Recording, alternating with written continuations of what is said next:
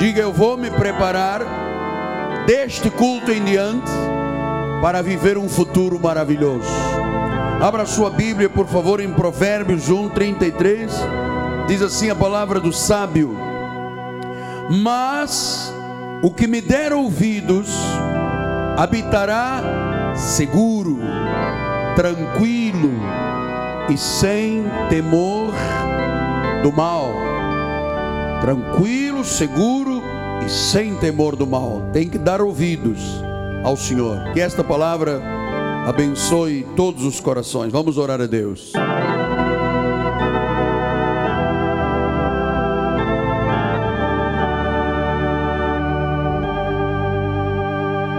Deus Todo-Poderoso, começo hoje uma nova jornada de vida, o ano de 2011. Volto, Deus, com a mesma paixão, o mesmo amor, o mesmo calor de há trinta e poucos anos atrás, quando me consagraste ao santo ministério quando me tornaste um dispenseiro dos mistérios de Deus, quando me capacitaste para ser um ministro da nova aliança, e depois em 86 me deste a revelação para que eu pudesse entender que sou o que sou pela graça do Senhor. Assim, aquietado sobre esse altar, movido pelo espírito de sabedoria de Deus, com a autoridade apostólica e profética, Começo a tirar agora do meu alforje as sementes que cairão em terra boa e que vão germinar a 30, a 60 e a 100 por um da semente. Em nome de Jesus. E todo o povo de Deus diga: Amém, Amém e Amém. Meus amados irmãos, minha família, povo de propriedade exclusiva de Deus, nação santa eleitos segundo a presciência do Senhor e predestinados em amor para esta tão grande salvação. Meus filhos, selo do meu apostolado. Eu quero começar a minha mensagem renovando os meus votos de um feliz ano novo a todos. Feliz ano novo da parte do apóstolo da igreja. E queria lhe dizer que nós começamos este ano, na realidade, debaixo de uma forte inspiração profética. A noite de 31 foi o marco histórico, conforme sempre já o Senhor faz, como tradição do nosso ministério. E a inspiração das profecias tem que nos manter acordados, vivos, despertados para este ano. Lembre-se que nós começamos por ouvir Gênesis 17:2. Farei uma aliança entre mim e ti, e te multiplicarei extraordinariamente.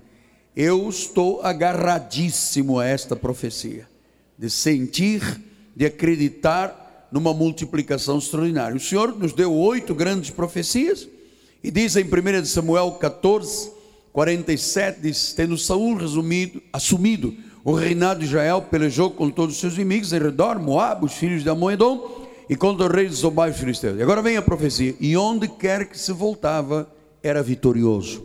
Então nós mostramos que por onde nós nos voltarmos, no trabalho, na família, no emprego, nos desafios, meu amado, acredite nisso, você vai ser vitorioso. E você não estará sozinho nisso, porque o Senhor diz no versículo 52, nós vamos sublinhar depois o que interessa, pelo que Saúl a todos os homens fortes e valentes que via, os agregava a si. Então nós temos recebido de Deus que por onde nós nos voltarmos, neste ministério, na rádio, na televisão, na evangelização, nós vamos sempre ver vitória, e isto vai ser para o povo de Deus, e Deus vai agregar pessoas valentes e fortes. Eu recebi esta palavra também para o nosso ministério, para a tua empresa, para os seus negócios. Depois o Senhor disse em 1 de Crônicas 17, 8, Fui contigo por onde quer que andaste, eliminei os teus inimigos diante de ti, fiz grande o teu nome, como só os grandes têm na terra. Então, eu recebi a promessa de Deus que o povo fiel deste ministério terá um nome grande dentro da empresa, dentro da família, em qualquer lugar por onde andares, o teu nome será grande como só os grandes desta terra têm. Depois Isaías 65, 22 e 23 diz: Não edificarão para que outros habitem. Não plantarão para que os outros comam. Por com longevidade o meu povo será como da árvore, e os meus eleitos desfrutarão de todas as obras das suas próprias mãos. Portanto, você não vai trabalhar de balde, você não vai trabalhar para os outros, você vai trabalhar para gerar na tua vida. Ele disse depois no versículo 23: Não trabalharão de balde, nem terão filhos para droga, para calamidade, para o crack, para a prostituição, para o mundo, porque são posteridade bendita do Senhor e os seus filhos estarão com eles, na igreja, inclusive. Diga glória a Deus.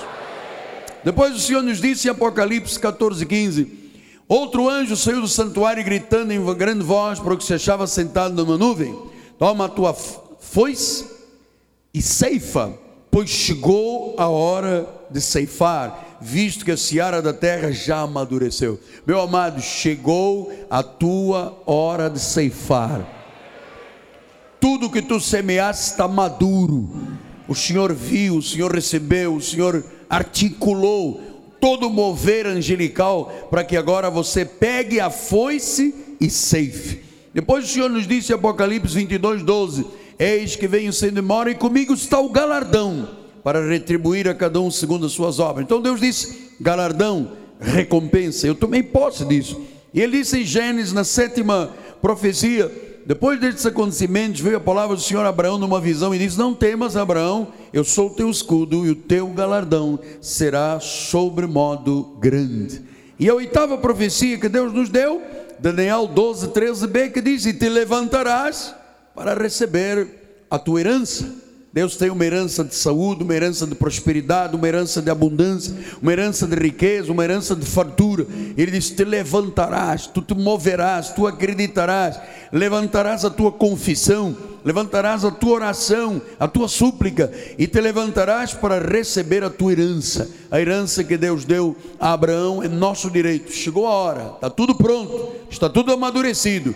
E Deus disse: Levanta-te e recebe a tua herança. Eu recebi a herança no, na noite de passagem do ano. E eu estou trazendo isto outra vez, porque este ministério tem a obrigação, por ser um ministério apostólico e profético, de lhe gerar no seu coração expectativas verdadeiras, expectativas bíblicas. Ele mesmo disse: Eu velo para que a minha palavra se cumpra. Então, o Senhor nos disse em Apocalipse 22, 6: essas palavras são fiéis e verdadeiras. O Deus dos espíritos profetas enviou seu anjo para mostrar aos seus servos as coisas que em breve devem acontecer. Eu disse na passagem do ano que este em breve tinha começado na noite de 31. Nós não somos um povo que fica esperando a vida eterna, quando Jesus voltar, daqui a 100 anos. É agora, é hoje a Bíblia diz: já foi consumado. Então, este é um anúncio profético. Em Jeremias 23, 28 e 29, o Senhor também nos disse: O profeta que tem sonho, conte apenas como sonho. Mas aquele que está a minha palavra, fale da minha palavra com verdade, que tem palha com o trigo, diz o Senhor. Não é a minha palavra fogo, diz o Senhor, e martelo que esmiuça a penha. Então, eu não tive um sonho, eu recebi esta palavra e Deus mais uma vez usou a Neida, pastora, para mostrar à nossa igreja que Deus tem uma palavra verdadeira e que Ele, através desta palavra, iria blindar o nosso ministério, porque palha com pedra não se mistura. Né? Nós temos uma, uma, diz a Bíblia, um martelo que esmiuça, o martelo é a graça de Deus que esmiuça a pedra, a penha. Às vezes a penha é um coração endurecido, e Deus diz: Eu vou fazer isso. E eu recebi de outro profeta a palavra de Mateus 10, 41, que diz: Quem recebe um profeta no caráter de profeta, recebe o galardão do profeta. E quem recebe um justo no caráter de justo, receberá o galardão justo. Depois dizem Mateus 11, 9 e 10: Mas para que saístes? Para ver um profeta? Sim, eu vos digo, e muito mais que profeta. Este é de quem está escrito: Eis aí envio diante da tua face o meu mensageiro, o qual preparará o teu caminho diante de ti. Então, o que nós estamos fazendo, na realidade, desde o Natal, é preparar o caminho. Para que você não ande às cegas, para que você não precise de ver o que o búzio, a carta, o mapa astral o, o, o signo. Você não precisa nada disso. Não precisa acender vela, andar com colarinho, com cordão no pescoço. Não. Nós estamos aqui como profetas do Senhor para lhe preparar um caminho, um caminho sólido, bem estruturado.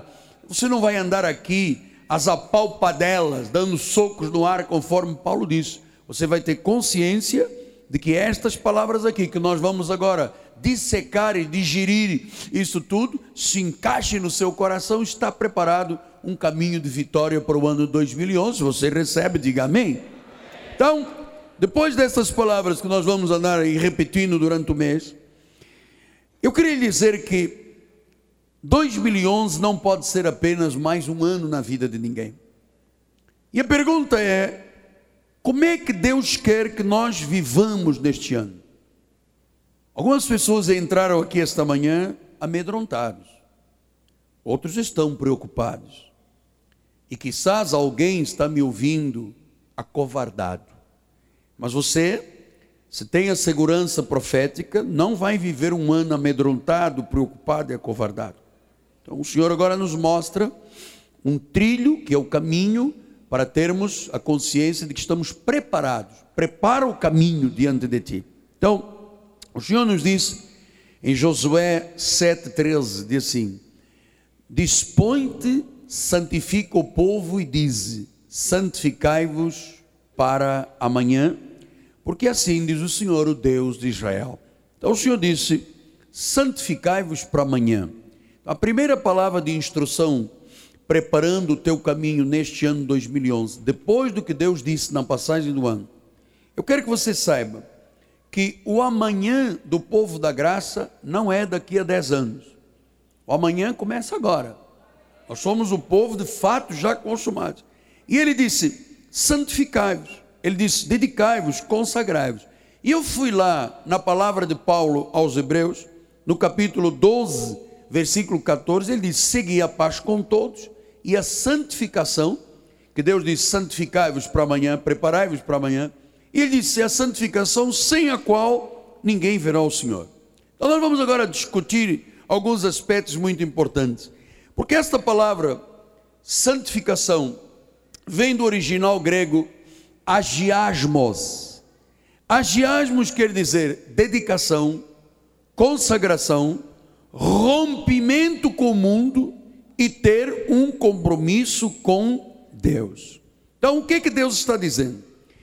Se você fizer a tua parte, se você fizer o teu agiasmos, se você se dedicar, se consagrar, se separar, se você romper com o mundo, se você romper com o profano, se você tiver um compromisso com Deus, se você se consagrar ao que é sagrado, você vai ver todas as oito profecias manifestadas na sua vida.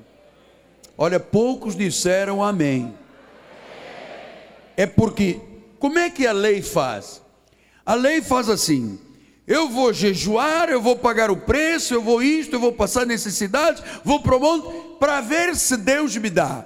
E não é assim que as coisas acontecem. Deus disse: Eu te dei um caminho, eu te preparei um caminho, eu te dei as profecias que são a provisão de Deus. Agora, você tem que gerar, você, eu, na minha vida, na sua vida, um agiasmos uma dedicação, uma consagração, uma separação, um rompimento com o mundo, com o profano, uma consagração ao que é sagrado, sem o qual ninguém verá o Senhor agir, realizando sinais, cumprindo estas profecias maravilhosas. Não haverá galardão. Eu tenho que lhe dizer isto, porque você sabe, esta palavra santificação é muito mal entendida ou santidade. Porque existe uma parte de Deus e existe uma parte nossa. Por exemplo, nas questões de santificação da perfeição moral de Deus, o Senhor ensinou dizendo em Mateus 5:48: "Portanto, sede vós perfeitos como perfeito é vosso Pai". Então o Senhor está falando aqui da perfeição moral. Um crente em Jesus Cristo tem que ter um tipo de perfeição moral que mostra a sua santidade, a sua santificação. Sem isto não vê Deus agir. Depois as virtudes morais, isto tem que fazer parte do povo de Deus. Gálatas 5, 22 e 23 diz: o fruto do Espírito, Espírito com letra maiúscula, fruto de Deus na nossa vida. Um fruto tem que gerar amor, alegria, paz, longanimidade, benignidade, bondade, fidelidade, mansidão, domínio próprio. Contra estas coisas não há lei. Portanto, isto faz parte da santificação. Depois, você entender que o próprio Cristo já é a nossa santificação. Disse em 1 Coríntios 1,30: Vós sois dele em Cristo Jesus, o qual se nos tornou da parte de Deus sabedoria, justiça, olha aí, santificação e redenção. Então, Jesus fez uma santificação, uma santidade em nós que nós não poderíamos produzir. É aquela que nos levará a viver a eternidade. E Ele quer que nós realizemos, realizemos e façamos a nossa parte, que é o nosso agiasmos. Por isso, em 1 de Pedro, mostra que a santificação para a salvação foi predeterminada por Deus. Olha lá, pela eleição. Eleitos segundo a presciência de Deus, 1 de Pedro 1, 2, em santificação do Espírito. Esta santificação do Espírito, que é a nossa predestinação, eu não poderia fazer. Nós não poderíamos fazer, foi Deus que a gerou. Segundo Tessalonicenses 2,3 diz: Entretanto, devemos sempre dar graça a Deus por vós, irmãos e irmãos, no Senhor, porque Deus vos escolheu desde o princípio para a salvação, pela santificação do Espírito. Quer dizer que o Espírito de Deus faz uma classe de santificação que o ser humano não poderia fazer. Tornar uma pessoa perfeita espiritual, só o sacrifício de Jesus, só o sangue derramado na cruz. E depois ele diz aqui em 2 Coríntios 3,18, não, primeiro 1 Coríntios 1, 2, bispo. A igreja de Deus está em Corinto, aos santificados em Cristo, portanto, a santificação que Cristo fez, e ele diz: chamados para ser agiasmos. Em Cristo, o meu espírito está perfeito. Se Jesus viesse agora, ou se nós morrêssemos agora, o nosso lugar de destino já está marcado. Voltaríamos para o Pai. Então, santificados em Cristo. Mas ele diz: temos um chamado um chamado para sermos santos, santidade, agiarmos. Temos um chamado para romper com o mundo. Temos um chamado para consagrar a nossa vida ao que é santo, para eliminarmos da nossa vida o que é profano. Se você não faz isto, se você não se santifica, não se consagra, não se separa, não dedica o seu domingo a Deus, se você não tem um compromisso com Deus, você é salvo, é santificado pelo Espírito, mas como pelo fogo, você não vê Deus agir na sua vida. Ele está falando. Porque eu tenho que ser honesto com você. Porque eu ouvi muita gente me dizer aqui na frente: 2010 prevaleci, 2010 prevaleci. Vá ver como é que esta pessoa viveu o ano de 2010? Consagrada, dedicada, não falta os cultos, é dizimista fiel, vem a oração, vem o estudo bíblico. Depois, quando chega lá no balanço final, diz: prevaleci.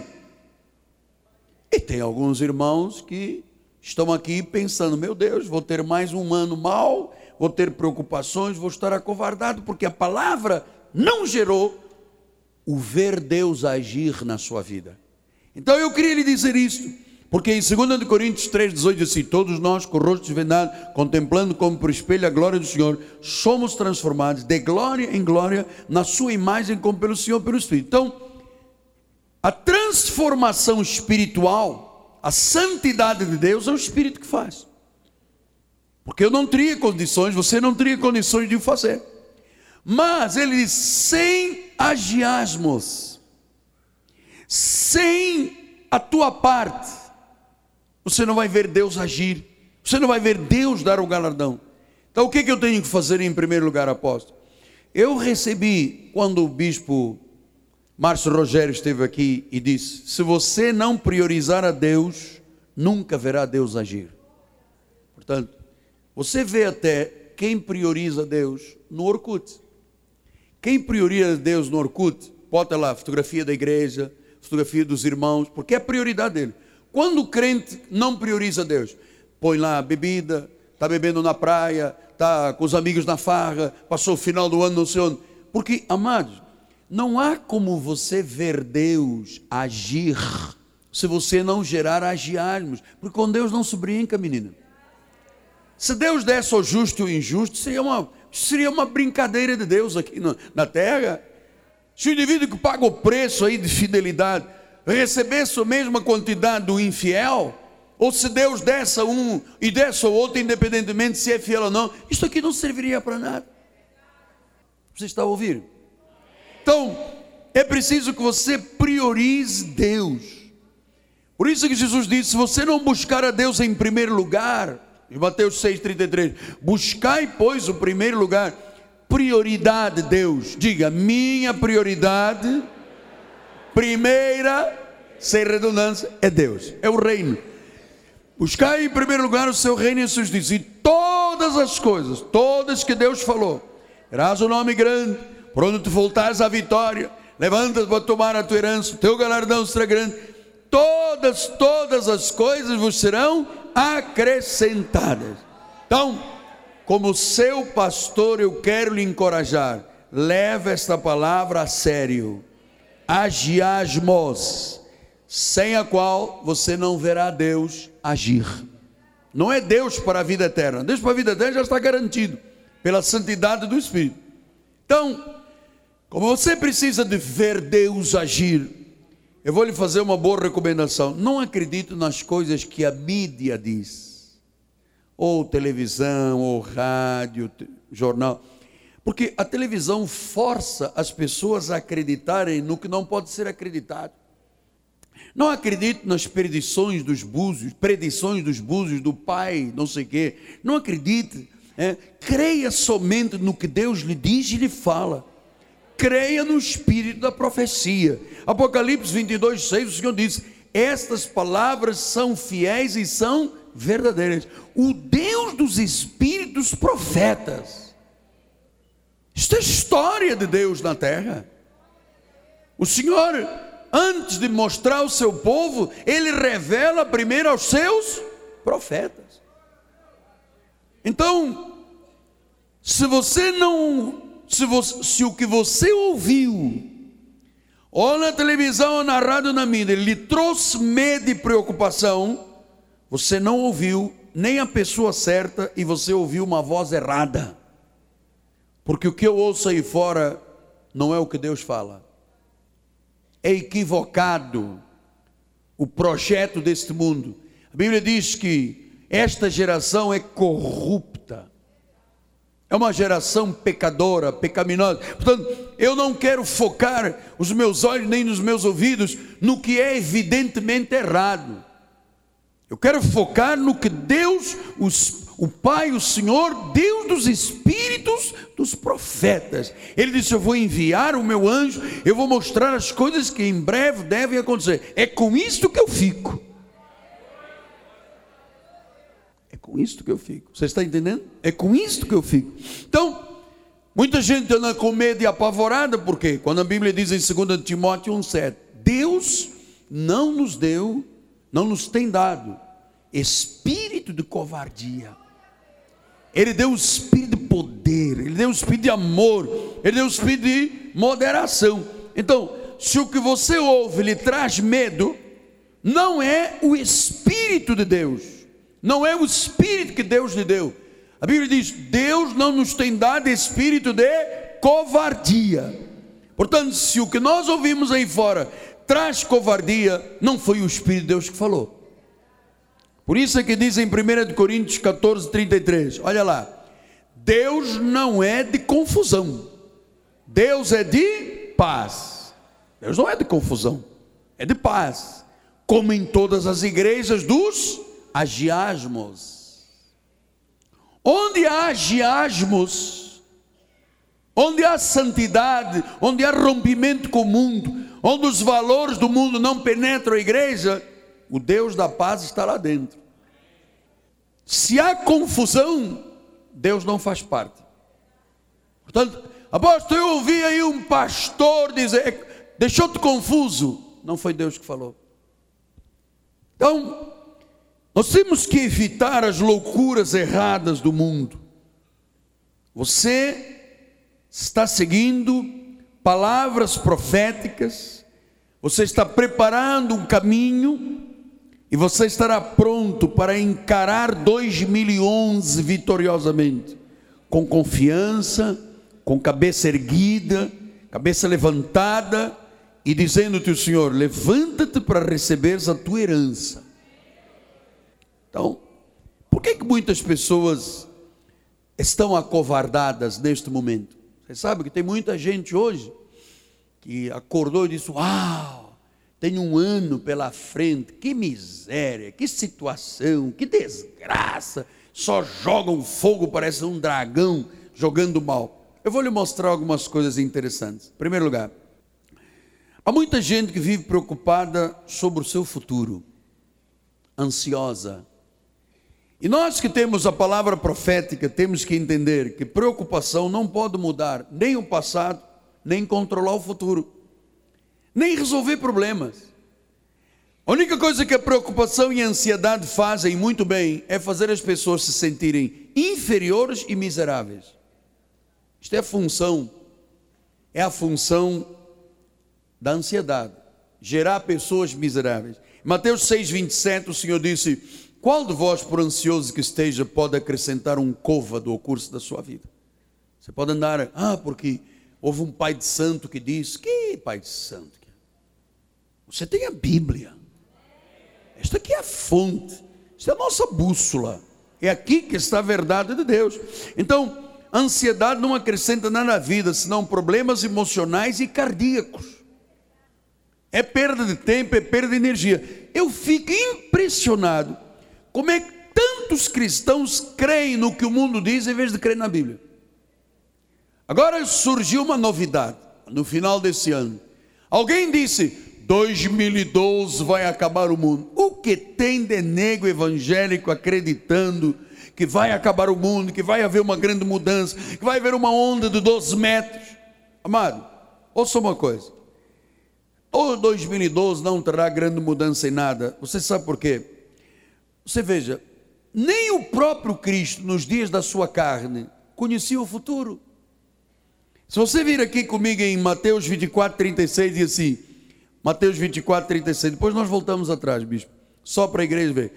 Mas a respeito daquele dia, a hora, ninguém sabe, nem os anjos do céu, nem o filho, só o Pai. Então, Jesus, nos dias da sua carne, quando lhe perguntaram quando ia acabar o mundo, ele disse: Não sei. Portanto, você veja, quando Deus mandou Jonas pregar a Nínive, Nínive estava debaixo de uma possibilidade iminente de ser destruída. Jonas foi pregar, sabe quantos anos mais Deus deu de liberdade àquele povo? 150 anos. Portanto, Deus não nos deu espírito de covardia. Vamos voltar lá em 2 Timóteo, que eu preciso reforçar esta ideia. Deus não nos deu espírito de covardia. Essa palavra covardia vem do original grego Deilia quer dizer medo paralisante, medo estagnante. É o medo timidez que nos faz desistir. Portanto, não acredite nas coisas que você lê ou ouve na televisão, no jornal e na rádio tua vida está blindada por Deus. Por isso ele diz: Eu não te dei espírito para você ficar paralisado. Eu te dei o espírito de poder. Essa palavra poder no original é dunamis. Temos aí, bispo? Conseguiu? Dunamis. Dunamis quer dizer força, quer dizer energia, quer dizer dinamite, dunamis, dinamite. Isto é Cristo em nós. E se você tem este poder, Diz em João 14, 12: Olha, em verdade, em verdade vos digo que aquele que crê em mim fará as obras que eu faço e outras maiores fará. O próprio Cristo disse que nós vamos fazer obras maiores do que ele, do que ele fez nos dias da sua carne, nos três anos que aqui esteve. Então ele disse: Eu te dei espírito não de covardia, eu te dei espírito de poder, eu te dei espírito de amor, que é a maior virtude. O amor faz uma coisa que só o amor faz que é retirar o medo. 1 João 4,18: o amor não existe medo, antes o perfeito amor lança fora o medo. Ora, o medo produz tormento, logo aquele que teme não é aperfeiçoado no amor. Portanto, Deus disse: Eu não quero você acovardado, eu quero que você exercite esse poder que está dentro de você. Eu quero que você tenha amor para cuidar dos outros na igreja, na obra de Deus. E eu quero que você tenha moderação. moderação é sofronismos do original, que é autocontrole e autodisciplina. Então o que, que Deus está dizendo? Que nós temos que ser fortes, que nós temos que ser eficientes, que nós temos que ser corajosos, que nós temos que ser ternos e que nós temos que ser afetuosos. Isto tudo faz parte da nossa consagração, santificação, do nosso agiarmos. Porque para mim o pior testemunho do cristão é aquele que não crê na palavra e acredita no mundo. Você não pode estar na igreja e acreditar no mundo. Você tem um apóstolo, você tem um profeta diante de você. Ele que te está dizendo as coisas que em breve vão te acontecer. 1 Timóteo 6,12 ele disse: combate o bom combate da fé. Ou seja, viver nesta terra é um combate, é uma luta. Toma posse da vida eterna para a qual foste chamado. Nós não fomos chamados para o inferno, fomos chamados para a vida eterna. Ele disse de que fizeste uma boa confissão perante muitas testemunhas. É isso que eu quero, que você faça uma boa confissão. Né? Combata o combate, seja forte, eficiente, intrépido, corajoso, terno, afetuoso. Cuide da obra, priorize a obra. Mateus 6, 31 a 33, ele diz: ah, Portanto, não nos inquieteis dizendo que comeremos, beberemos ou com que nos vestiremos. Versículo 32. Porque os gentios é que procuram todas estas coisas, pois o vosso Pai Celeste sabe que necessitais de todas elas. Mas buscai o reino em primeiro lugar, o seu reino, a sua justiça. Então, prioridade da nossa vida, primeiro lugar, é o reino. Amado, nada se compara aos valores espirituais da nossa vida. Disse-nos um profeta aqui na terça-feira passada: nada se compara. Hein? Tudo aqui é temporal. Tudo. Você viu ontem? O nosso presidente, ex-presidente, é ex-presidente, já passou. Ele saiu para a galera, chorou, chorou, chorou, mas não é mais presidente. Acabou, passou o tempo. As coisas são temporais. Agora, se você põe a sua vida como prioridade das prioridades, as coisas espirituais, o reino, ouça o que disse Mateus 24, 35: passará o céu, passará a terra, passarão os governos, porém, contudo, todavia, as minhas palavras, então agarre-se ao que não passa, agarre-se ao que não passa. Agarra-se ao que não passa.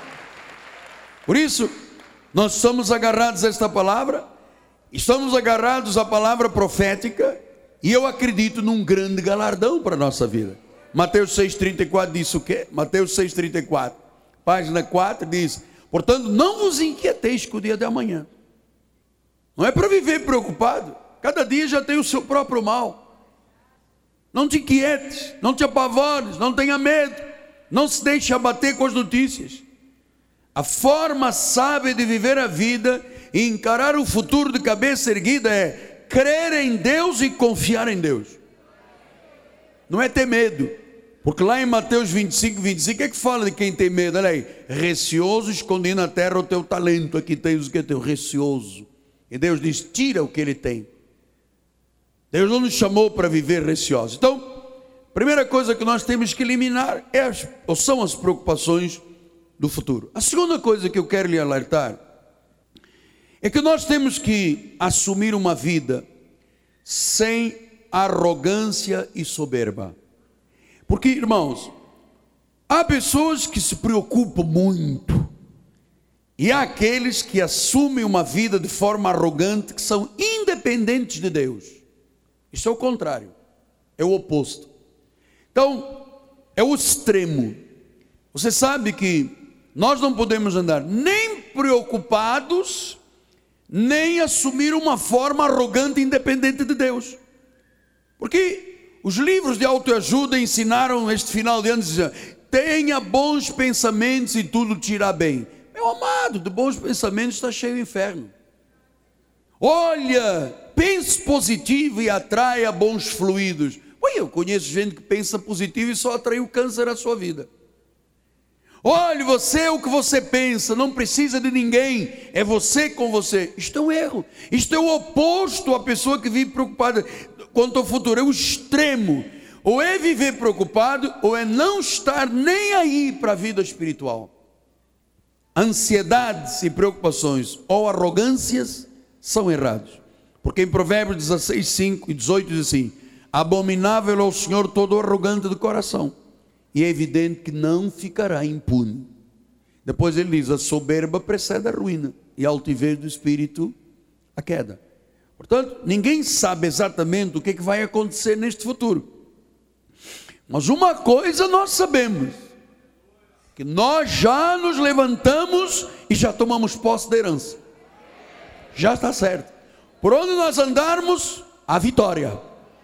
O galardão será grande. A palavra blindou, é profética. Então, a herança da saúde, da prosperidade, da abundância, da realização de sonhos, da felicidade, do bem-estar, da honra, da riqueza, de estarmos entre os príncipes desta terra, porque Deus disse: Eu te darei um nome grande como só os grandes têm. Então, Provérbios 25, 25 diz: Como água fria para o sedento, tais são as boas novas vindo de um país remoto. Então, as boas novas chegaram até nós, vieram de um reino eterno. E agora nós mandamos boas novas para países remotos, para a África, para a Europa, para o Oriente Médio. Estão saindo boas novas, porque nós estamos vivendo o que Deus predestinou, o que Deus planejou, o que Deus proclamou, Ele mesmo já executou. E por isso que nossa bispa nos trouxe, São Paulo trouxe Gênesis 21, 6, disse assim, e disse Sara, Deus me deu motivo de riso, e todo aquele que ouvir isso vai rir-se juntamente comigo. Meu amado, eu tenho um chamado esse ano não para chorar. Eu chorei demais em 2010. Chamado para rir, para acreditar, para desfrutar. Esse é o projeto que ele mesmo pensou, planejou e proclamou. Então, apóstolo, se eu não tenho um chamado para viver arrogantemente, como é que eu tenho que viver? 2 Coríntios 3,5. Não que nós mesmos sejamos capazes de pensar alguma coisa como se partisse de nós. Pelo contrário, a nossa suficiência vem de Deus. Nossa suficiência vem de Deus. Tiago insiste em Tiago 4,14 assim: Não sabeis o que sucederá amanhã. Que é a vossa vida? Sois apenas como neblina que aparece por um instante e logo se dissipa. Realmente ninguém sabe o que vai suceder amanhã. Mas se você está agarrado, está agarrado as profecias de Deus, é o que lhe vai suceder. Versículo 15: Em vez disso, devias dizer: Se o Senhor quiser, não só viveremos, como também faremos isto ou aquilo. Agora, entretanto, vos jactais nas vossas arrogantes pretensões. Toda jactância semelhante é maligna. Portanto, aquele que sabe que deve fazer o bem e não faz, nisso está pecando. Então, só quem confia em Deus e crê na palavra tem garantido o seu futuro garantida a sua vida. Lembra-se o que o Tiago disse? Tiago era um pregador judeu. Algumas coisas que ele disse são graciosas, o resto é lei. Mas essa parte é muito interessante. Ele disse: a vida passa rápido.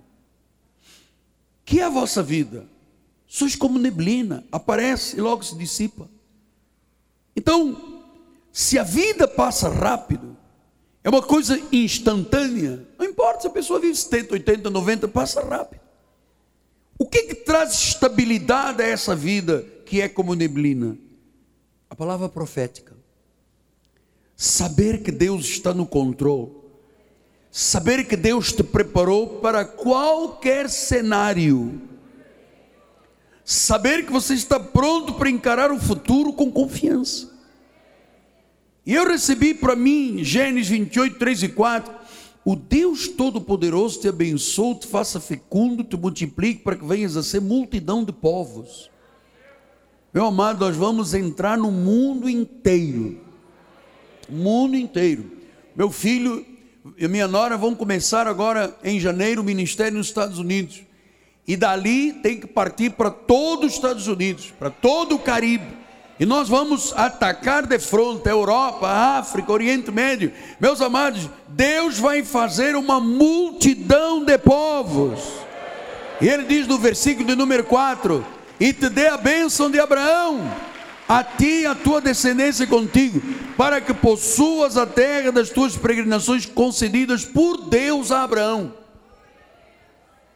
Então nós estamos aqui absolutamente convencidos disso, amado.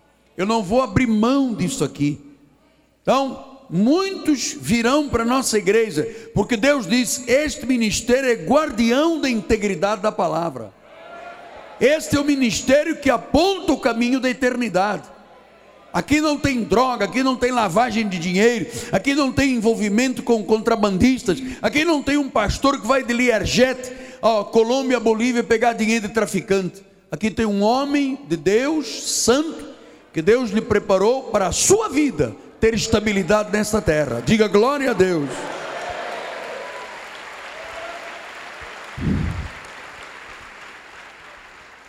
Caiu o botão. Terceiro lugar, amado, é uma loucura e é um erro viver sem vida de oração. Tiago 4, 13 e 15 diz assim: Atendei agora vós que dizeis: Hoje ou amanhã iremos para a cidade tal, lá passaremos um ano, negociaremos, teremos lucros. Em vez disso, devias dizer: Se o Senhor quiser, não só viveremos, como também faremos isto ou aquilo. Esse primeiro versículo, bota outra vez, bicho, por favor. Atendei agora vós, hoje, amanhã iremos para a cidade tal, passaremos um ano, negociaremos, teremos lucro. Mas o que, é que está de errado aqui neste versículo? Nada. Qual é o erro a pessoa querer ganhar dinheiro e negociar e mudar de cidade? Não há erro nenhum. Sabe onde é que está o erro? Que neste versículo você não, não vê uma única palavra ou expressão dizendo assim: hoje ou amanhã eu irei com a direção de Deus para uma cidade, e lá vou passar um ano negociando, e com a glória de Deus e a graça do Senhor, eu vou ter lucros, e eu vou dar o meu dízimo ao Senhor. Não vê.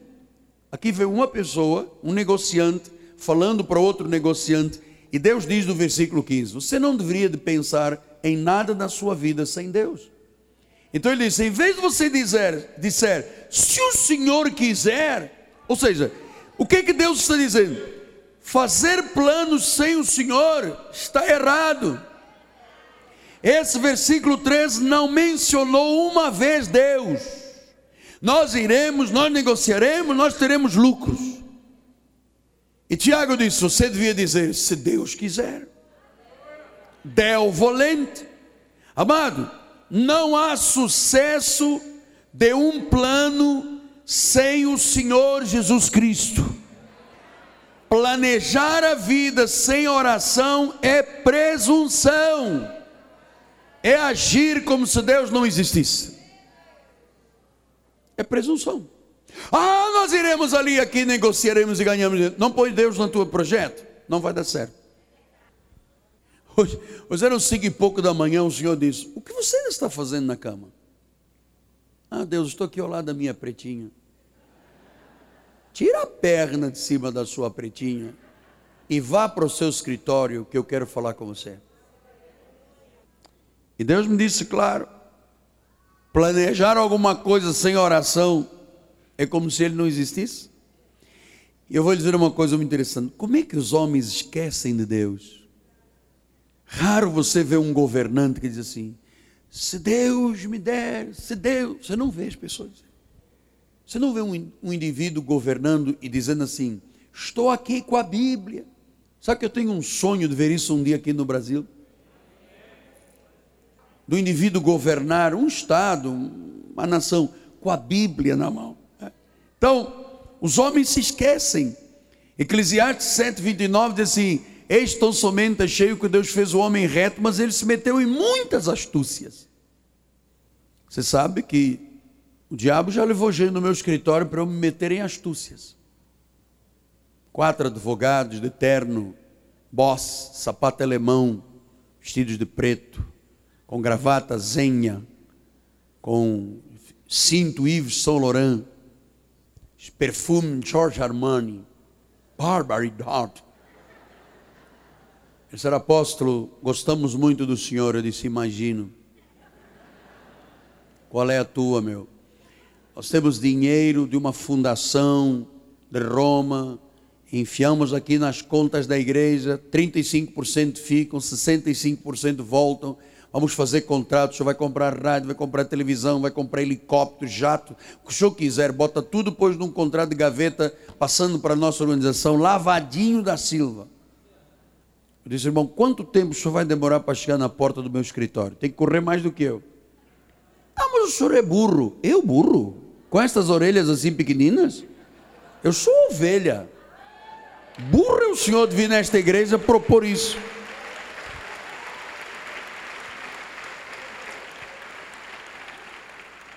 Ah, o senhor tem inveja dos que têm jatinho. Eu? Eu inveja? Inveja é a podridão dos ossos. Eu tenho ósteo, ósteos. Os meus ossos todos são perfeitos. Eu durmo em paz. Nego que tem essas situações em as igrejas não dormem em paz. Chegam numa fronteira de polícia, fica todo mundo tremendo, se aparece lá o plam, plam, plam, azul, segura o cara, segura, se encosta lá numa sala, vê o que, que ele tem dentro da Bíblia. Oh, meu irmão, eu durmo em paz. E outra coisa, quando eu quero andar de jato, eu vou na TAP, meu bispo Bernardo pega uma passagem, eu ando, avião da TAP, para que, que eu preciso ter? O resto é vaidade, é explorar o povo. Meu amado, a vida é tão difícil para depois um cara andar montado em jatos, helicópteros e tal, quando o povo rala para caramba. Isso é, uma, é um absurdo que fazem com as pessoas. Por isso está todo mundo quebrado aí, chamando pregadores de fora, de barbinha, cabelo pintadinho, de, dá, dá, dá mil, dá dez mil, dá nove mil. Isso é uma vergonha. Dá sua casa, dá o aluguel todo. O cara depois monta numa BMW última modelo e o povo pegando ônibus. Meu irmão, eu estou fora disso, por favor. Não, não me encante com essas coisas que eu, o meu encanto é ver almas salvas, amado. Provérbios 23, 18. Deveras haverá um bom futuro, não será frustrada a tua esperança. Provérbios 24, 14. Então sabe que assim é a sabedoria para a tua alma. Se achares haverá um bom futuro, não será frustrada a tua esperança. Jeremias 31, 17, há esperança para o teu futuro, diz o Senhor, porque os teus filhos voltarão para os seus territórios. Meu amado, há esperança para a tua família, para teus filhos, né? Tuas orações, amado, não planeje nada sem Deus, não planeje nada sem oração. Deus em tudo que você planejar, Pergunte a Deus, Senhor, o que tu queres que eu faça em 2011, o que é melhor para a minha vida, Ele vai te levar ao êxito, ao sucesso. Aprenda a dizer, Senhor, ajude-me a planejar o que tu abençoas, não é abençoa o que eu planejei, dá errado, dá errado. Se Deus não está, o teu projeto não vai adiante, amado, por isso é que você está num projeto de vida preparando-te o teu futuro, uma igreja forte e unida. Provérbio 16, 1. Adriano, o coração do homem pode fazer planos, mas a resposta certa está aqui. Versículo número 9. O coração do homem traça o seu caminho, mas o Senhor lhe dirige os passos. Você sabe qual é o princípio fundamental da minha vida? Deus está no controle, não sou eu que estou. Este é o princípio da minha vida. Deus é soberano.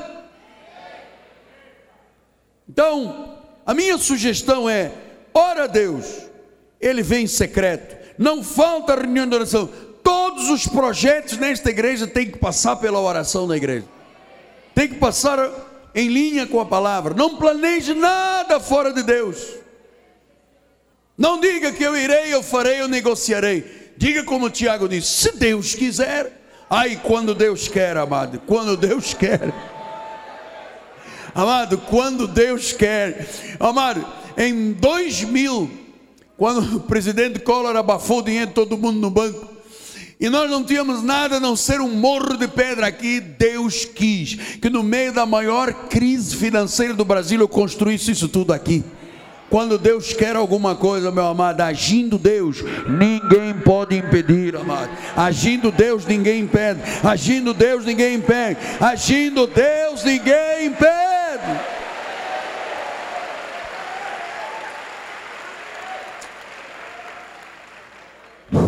Quarto lugar, não procrastine mais nada. Não adie. Amado, desculpa a expressão, não seja preguiçoso em Provérbios 9, 6 a 11 diz: Ó oh, preguiçoso, até quando você ficará deitado? Quando é que você vai se levantar do teu sono? No te quedes acostado, mira.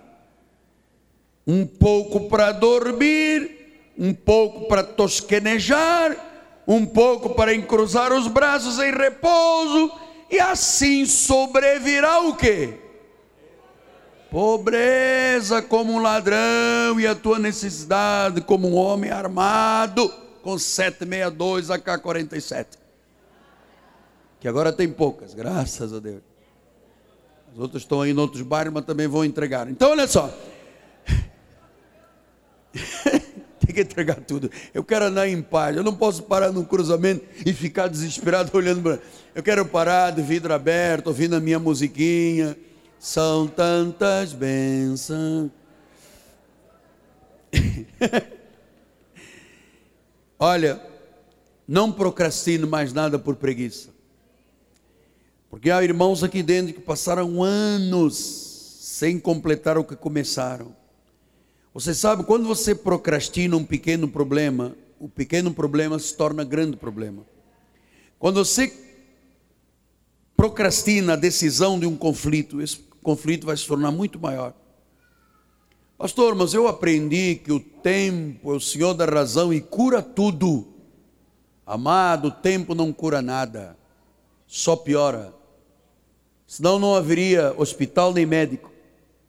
Você tem um tumor, vamos sentar aqui e esperar o tempo. O tempo vai te curar de quê? Vai morrer. Então, não adie não empurre para baixo do tapete as coisas que têm que ser resolvidas, têm que ser feitas. Eu lhe encorajo, como seu pastor, procrastinar é pecado. Olha o que, que diz lá em Tiago 4,17: diz assim: portanto, aquele que sabe que deve fazer o bem e não faz, nisso está pecando. Você sabe que você tem que ser dizimista tem que ser parte da obra de Deus. Se não fizer, você está pecando. Você sabe que você tem que orar a Deus, senão você está pecando. Você sabe que todos os projetos têm que passar por Deus. Este é o pecado de não fazer nada.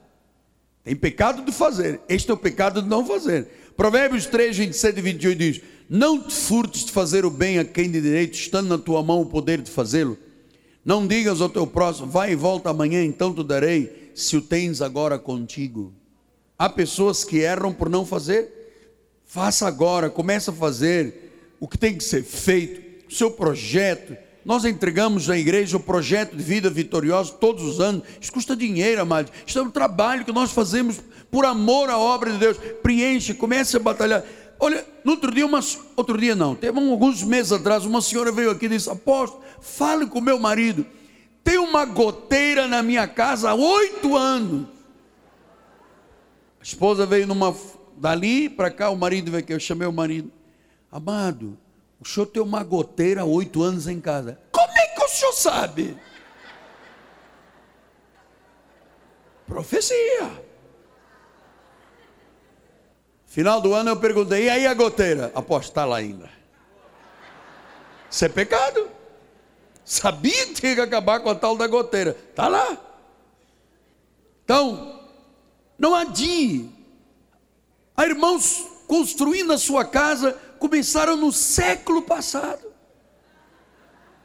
Século passado foi há 11 anos atrás, não é tão longe, viu? A gordura está te fazendo mal. A século... Não, apóstolo, este mês eu coloquei três tijolos.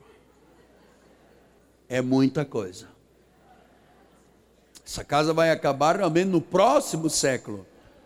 Então, 1 João 2, 3 e 4 diz assim: Ora sabemos que o temos conhecido e por isso guardamos os seus mandamentos. Aquele que diz eu conheço e não guarda os mandamentos, não cumpre a palavra, é mentiroso e nele não está a verdade. Então, se a minha vida não reflete Cristo, eu não estou na verdade. Eu não gosto de procrastinar, eu não gosto de adiar. Amado, estamos no início do ano.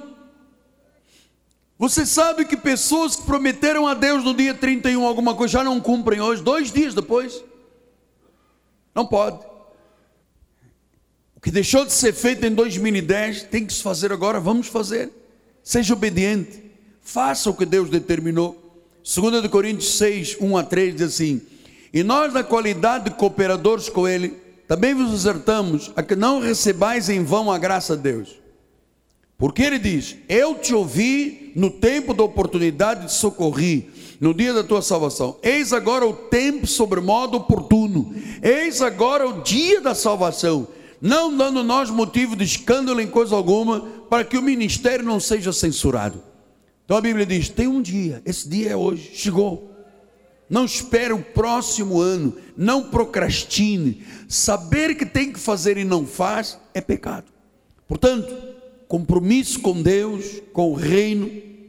Deus espera que você dizime, Deus espera que você seja um ofertante, Deus espera que você não falte à igreja, Deus espera que você rompa com o mundo, Deus espera que você se consagre, Deus espera que você priorize um a igreja e o reino. Dois, estamos a cinco minutos do final. Eu quero que você este ano priorize a sua família. Eu disse uma coisa aqui na passagem do ano, mas como estava muito barulho na igreja, muitas pessoas não ouviram. Nós temos que aprender a priorizar a nossa família. Eu já estive em vários leitos de hospital de CTI de irmãos que foram promovidos à glória, que estavam para morrer, estavam para partir, para desencarnar, o seu espírito voltar para o seio de Abraão, e não queriam morrer sem ver o apóstolo. Isso é uma coisa, infelizmente, que eu tenho que lhe contar, que é uma coisa que me dói muito. Saber que tem ali uma ovelha do meu ministério e que diz: Eu não quero morrer sem ver o meu apóstolo. Eu vou, já fui de madrugada, já fui em vários hospitais. Nenhuma destas pessoas, nenhuma, disse assim: se eu pudesse voltar atrás, eu trabalharia mais, estaria mais no meu escritório, estaria mais na minha empresa, é, viajaria mais. Nenhum. Todos me disseram, todos, se eu pudesse voltar atrás, eu teria estado mais tempo com a minha família. Então, a sua, você sabe, nós temos uma vida física. Minha esposa toda hora me diz: olha a família, olha a família, cuidado, para, freia. Olha, então eu, já há 10 anos que eu estou dizendo, eu vou priorizar, vou priorizar. E Deus disse: Você está procrastinando mais? Está pecando. Então, olha, o teu marido precisa de você. A tua esposa precisa de você. Os teus filhos precisam de você. Eu caí no engodo do sistema tradicional de achar que a minha família podia esperar e que eu estava muito ocupado com a obra de Deus, muito ocupado com a obra de Deus. Eu tenho dito várias vezes à igreja, eu não vi os meus três filhos mais velhos crescerem, não me lembro, porque eu estava muito ocupado. E passou o tempo, agora todo mundo já tem netos, já tem filhos, cada um tem a sua casa, cada um tem a sua vida. Então, é preciso que você dê valor à sua família. Aliás, mais valor à sua família, desculpa, você dá valor, mais valor à sua família.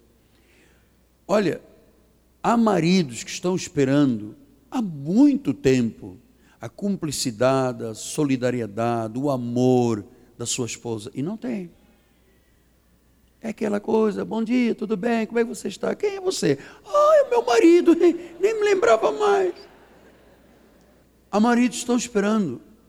A esposa está dizendo, próxima semana eu vou fazer aquela aquele espaguetinho. Já prometeu o espaguetinho, aquele frango que bota uma cebola dentro, sabe? Passaram uns três, quatro, cinco anos e não aparece o frango com a cebola dentro. Não, uma farofinha, não faz.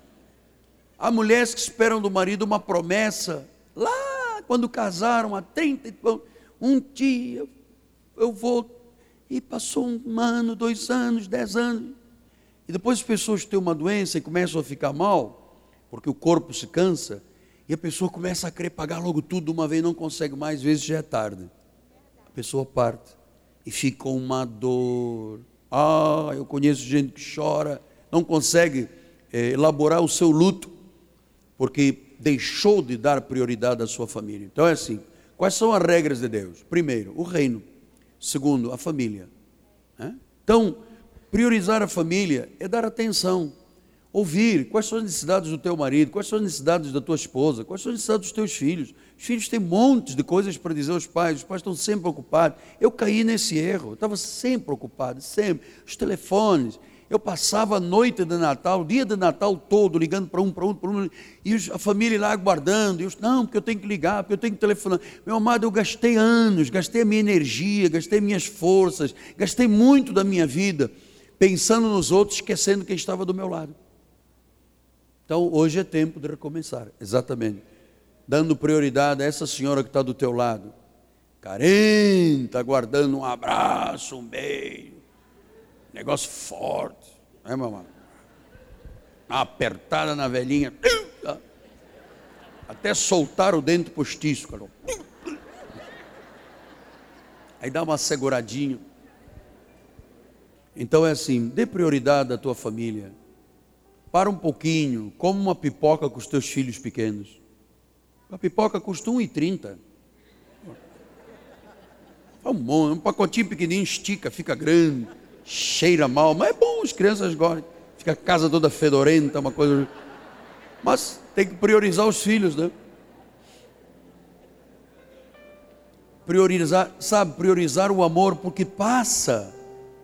O tempo passa tão rápido, cara tão rápido. Depois a pessoa começa com o cabelo branco, cai o cabelo, a mulher cai à frente, cai atrás, o marido cai para frente. É uma coisa horrível, tanta coisa que cai, cara. A barriga vai descaindo o peito, depois o cara fica na frente do espelho. Eu dantes era musculoso tal. E a mulher, dantes quando? Há 50 anos atrás, agora está com barrigão grande, sabe? É, a senhora que está assistindo cai à frente sete vezes. Primeiro era assim, depois. Sete vezes. Primeiro para cima, depois. Tem que ficar lá embaixo no joelho. E o tempo passa. O tempo passa e depois as pessoas morrem e dizem, ai, se eu soubesse. Tinha passado mais tempo com meu marido, com a minha mulher, com os meus filhos. Tinha andado mais vezes descalço. Tinha caminhado na praia, tinha comido sorvete.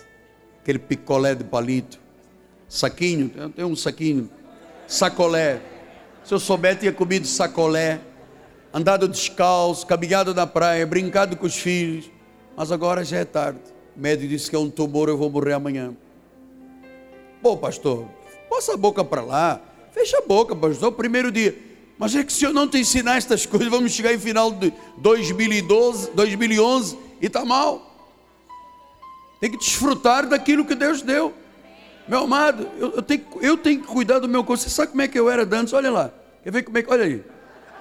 Olha. Eu tinha um corpão, pá. Agora até arrebentei o botão com a barriga, vou ter que.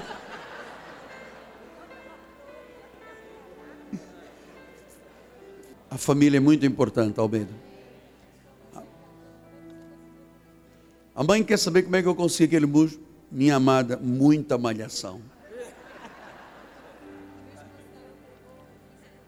É, né, é que o bicho pegou um fisiculturista e botou minha cabeça naquele corpo.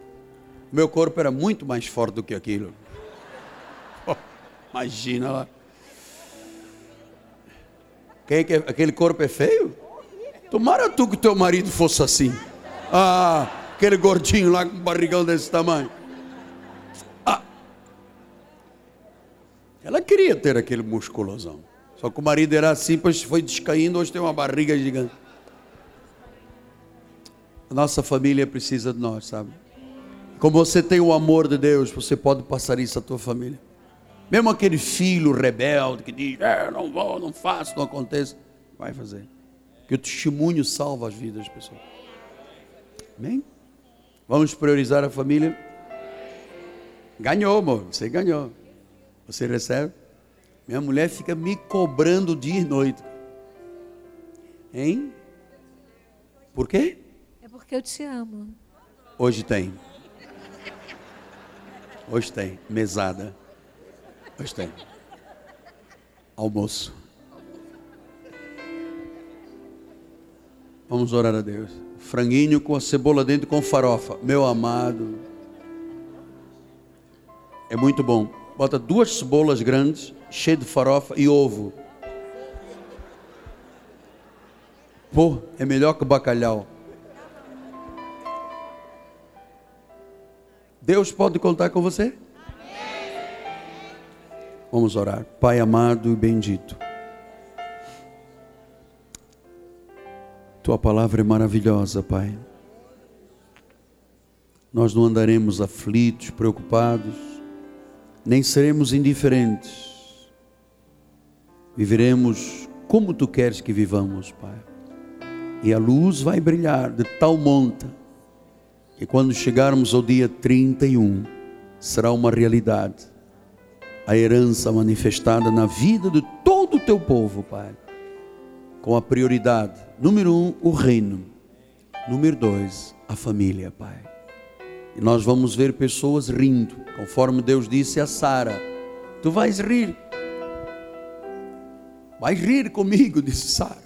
E nós queremos todos rir, não queremos chorar, queremos rir da glória de Deus em nossa vida.